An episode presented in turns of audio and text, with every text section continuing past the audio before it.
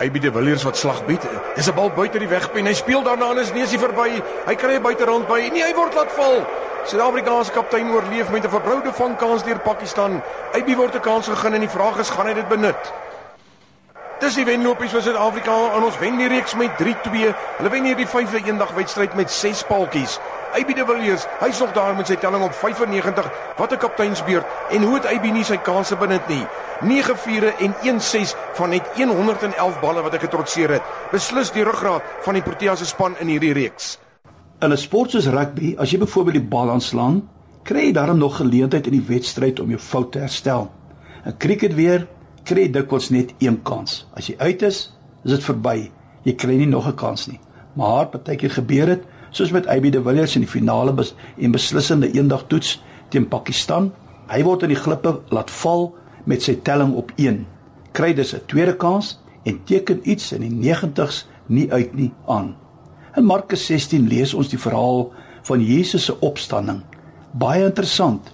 Jesus se opdrag aan Maria in vers 7 gaan sê vir sy disippels en vir Petrus. Nou waarom word Petrus so by die naam genoem? Hy's tog deel van die disippels. Jy sal onthou toe die haan 3 maal gekraai het, hoe dat Petrus die Here verloon het. Maar hier sien ons dat die Here gee vir hom 'n tweede kans en hy wil seker maak Petrus weet daarvan. Hoeveel van ons kan die vanoggend getuig van 'n tweede kans in die lewe nie? Hoeveel keer het ons self ons medemens en vir die Here teleurgestel? Dankie tog vir vriende en familie wat vir ons al soveel maal 'n tweede kans gegee het nog 'n groter dankie aan die Here wat vir ons daagliks en by herhaling 'n tweede kans bied. Die duiwel sal graag vir jou laat dink jy het al jou kansse verspeel.